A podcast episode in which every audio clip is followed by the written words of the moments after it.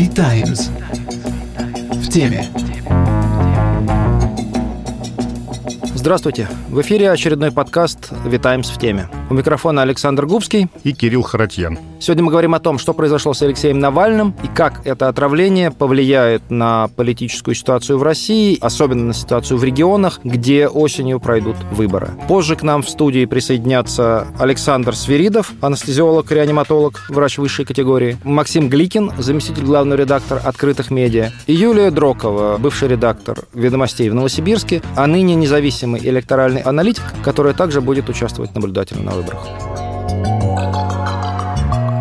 Пожалуй, медицинская ситуация с Алексеем Навальным должна считаться главным политическим событием последнего времени в России, потому что это отравление бросает тень и на руководство страны, и сказывается некоторым образом на ситуации с выборами в регионах перед единым днем голосования в начале сентября. Мы попросили врача-анестезиолога-реаниматолога Александра Анатольевича Свиридова рассказать, каково его впечатление от дискуссии врачей о состоянии здоровья Алексея Навального. Расскажите, пожалуйста, что такое вообще отравление фосфороорганическим соединением? Потому что в клинике Шарите предположили, что отравление Навального, оно такого рода веществом произошло. Отравление фосфороорганическими соединениями, ФОС, имеет настолько характерную клиническую картину, первое проявление не заключается в поражении моментально мозга – поражении различных желез. В основном это кожа, потливость появляется извышенная, это слюни и бронхи начинают течь слюни, и очень большое количество слизи начинает выделяться в бронхах. Человек кашляет, и даже у него пена может идти изо рта, из-за чего неопытные врачи таких больных принимают за больных с отеком легких. Хотя на самом деле они в этот момент еще дышат, еще разговаривают – Пьяницы, отравившиеся фосом, которых мне приходилось наблюдать, еще и способны ругаться и вполне осмысленно избегать различных врачебных действий. А поражение головного мозга наступает – позже, и оно связано с тем, что вот этот вот период, когда уже ясно, что человек чем-то болен и с ним что-то нужно делать, это ясно даже не какому, не медику, а просто близко находящемуся человеку. Поражение мозга наступает позже, и если больного доставить в больницу, то, в общем, до каких-то серьезных мозговых нарушений дело не дойдет. Лечение разработано, фосфороорганические соединения появились очень давно.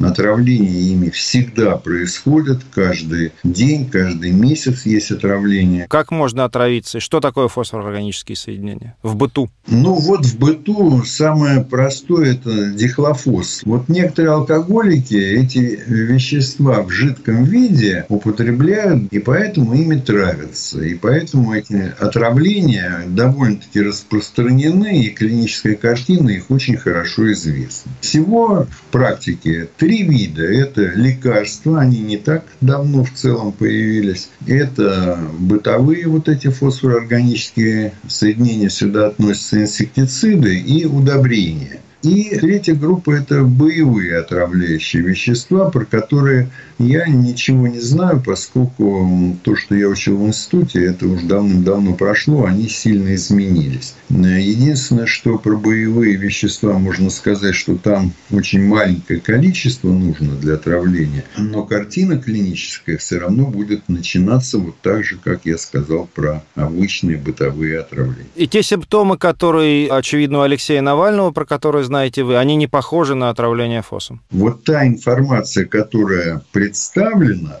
очень не похоже. И дальше они же заявили, что он отравлен ингибиторами холинестераза. Но если это не клинический, а химически поставленный диагноз, ну, сделано лабораторное исследование крови и установлено, что там ингибитор холинестераза. В таком случае, скорее всего, там с очень большой вероятностью они прекрасно знают какое-то вещество.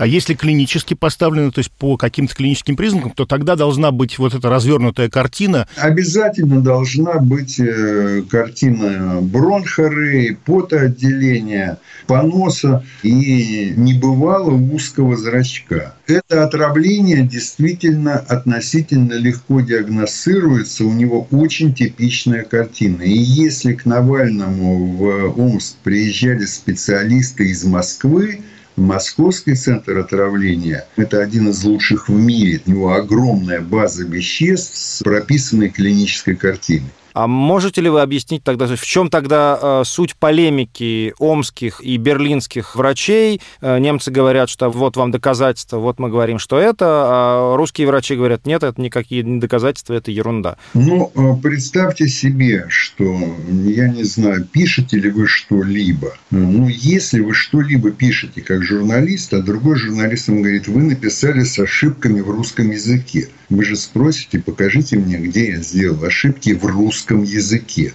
Вот примерно такой упрек получили омские врачи. И, разумеется, их возмущению нет просто предела. Ну а тогда как расценивать вот это выступление главного врача Омской больницы номер один, который сказал, что это вот э, нарушение обмена веществ? Потому что ничего другого, по всей видимости, он в тот момент сказать не мог. Но гипогликемия, о которой якобы он говорил под видом нарушение обмена веществ, она тоже не очень похожа на ту картину, которую нам сообщили по фактам. Но фактов мы знаем немного, что он там потерял сознание, что его перевели на искусственное дыхание, и дальше он как бы обследовался. А насколько глав врачи э, подневольные люди, насколько на них э, легко давить? А, ну, мне это кажется, что запросто на них можно надавить. Мне кажется, что запросто. То есть им есть что терять, и они глубоко в системе, и им сложно выступать против системы? Ну, нет, против системы никакой главный врач выступать не может, если он хочет сохранить свою позицию. Главный врач в этом смысле несчастный человек. Александр Анатольевич, спасибо большое. Алексею Навальному стало плохо во время поездки по Сибири, а летал он туда для того, чтобы встретиться со своими сторонниками, которые принимают участие в выборах в Новосибирске и в Томске. И вот о том, как отравление Алексея Навального может повлиять на электоральный процесс в Сибири, и не только в Сибири, а и в других регионах, где осенью пройдут выборы, мы говорим с Максимом Гликиным, заместитель главного редактора «Открытых медиа». Я бы сказал так, тут важна сама технологическая успешность э, модели умного голосования. То есть идея в том, чтобы умное голосование распространить на многие выборы, в идеале на всю страну и в идеале на будущие выборы Госдумы. Московский успех, он окрылил очень многих в оппозиции. Он показал, что не только можно митингами что-то добиваться, там, акциями протеста, но можно добиваться что-то здесь сейчас на выборах. И вот эта победа 20 оппозиционных кандидатов, это был ошеломительный успех. Сейчас важнее сама идея, чем там то, победит ли какой-то или сколько-то кандидатов или нет. Тем более, что все-таки выборы это не высокого уровня, просто местные выборы. Но тут важна не конкретная победа списка или кандидата, а именно а, обкат технологии, и важно показывать, что она успешна, что она работает. Именно этой технологии больше всего боятся наши власти. Ну, а не окажет ли теперь мобилизующее воздействие на вот всю эту историю э, такое вот э, положение Навального при смерти? Или, наоборот, демобилизующее? Ну, вот мне кажется, что сейчас эффект скорее демобилизующий, что, к несчастью, отравители пока что преуспевают ну, в плане политического эффекта. Я даже спрашивал некоторых из команд Навального, из оппозиции, не хотят ли они как-то ну, как-то протестовать, возвысить голос отравлен лидер оппозиции страны. Но ничего похожего на белорусские, допустим, протесты мы тут не видим каких-либо активных действий со стороны оппозиции, даже на московском федеральном уровне. То есть мы видим, что все в растерянности, в какой-то коме, потому что это какой-то новый уровень, это какие-то уже военные действия просто начались режима с недобитой оппозицией. Общество не готово. Есть разница между Фургалом, которого тоже довольно жестоко выдернули из повестки, так сказать, и ради которого немедленно вписался весь регион. И Навальным, которого тоже, значит, совершенно злодейски выдернули из повестки, из-за него как бы вот похоже, что особенно никто не вписался. Да, я думаю, что ситуация разная. Во-первых, есть какая-то определенность в отношении Фургала и совершенно неопределенность в отношении Навального. То есть, во-первых, мы не понимали до конца, вот, отравили его или не отравили. Борются омские врачи за его жизнь или не борются. Большое спасибо. Одна из наиболее интересных избирательных кампаний сейчас проходит в Новосибирске. С нами на связи Юлия Дрокова. Юлия была э, редактором Новосибирского бюро ведомостей, а сейчас она независимый аналитик, которая наблюдает за электоральными процессами в Новосибирске. И будет работать наблюдателем на выборах в Новосибирске.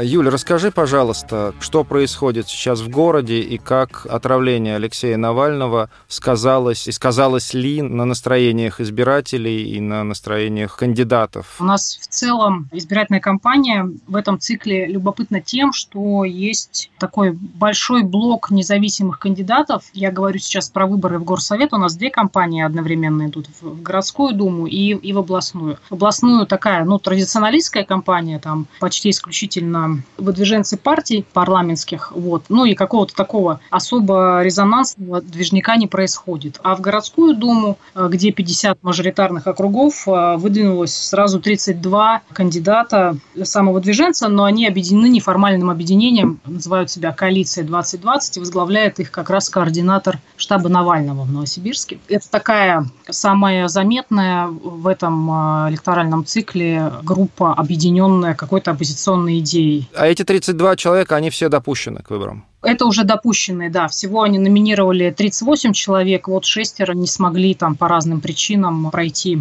э, сито предварительное, да, 32 уже, уже зарегистрированы. Ну, еще, конечно, кто-то может быть снят, потому что там периодически случаются разные жалобы и судебные иски, вот, но пока ведут кампанию 32 человека. Насколько повлияют на их успех события с Навальным. Я думаю, что это скорее сыграет на руку группе 2020, ну и вообще, наверное, в широком смысле всем кандидатам, кто идет с программой, которую можно считать выраженно оппозиционной или протестной. Новосибирск характерен еще и тем, что у нас происходит очень такая тесная смычка Единой России и КПРФ, поскольку мэр города Новосибирска является коммунистом, он избрался на протестных настроениях, но очень быстро слился с Единой Россией воедино, и сейчас э, там в органах исполнительной власти примерно равновесно представлены, что единороссы, что коммунисты. Ну, по большому счету водораздела между ними особо никакого нет нет, и какие-то публичные, как оппозицию, коммунистов у нас никто не воспринимает. Сколь-нибудь заметные оппозиционные идеи, они исходят от людей вне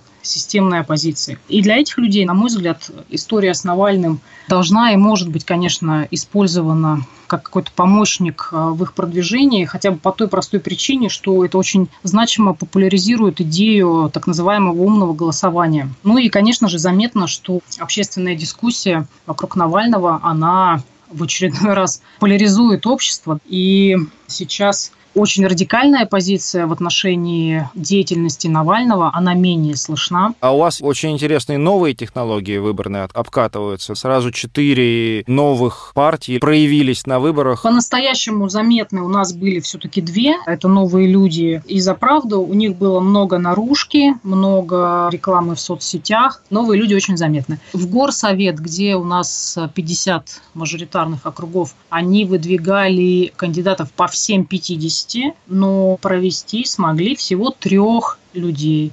Все остальные не прошли этап проверки подписи. То есть подписи были, видимо, собраны довольно бардачно. А за правду 11 выдвигали кандидатов, одного провели. Но им обеим удалось зарегистрировать списки в областное собрание. Им было принципиально именно зарегистрировать э, список в региональное заксобрание, поскольку, сделав это и преодолев трехпроцентный минимум на выборах, они тем самым получат потом право на льготное выдвижение без списка подписей кандидатов в Государственную Думу. Какой-то фактической активности ни от того, ни от другого объединения, честно говоря, не видно, вот кроме рекламы, чтобы они там какие-то проводили мероприятия, встречи с избирателями. Ну, то есть вообще вот ни одного активного кандидата не видно, и кажется, даже до сих пор вообще неизвестно, есть ли у них отделение здесь, возглавляет ли его кто-нибудь. Спасибо, Юля.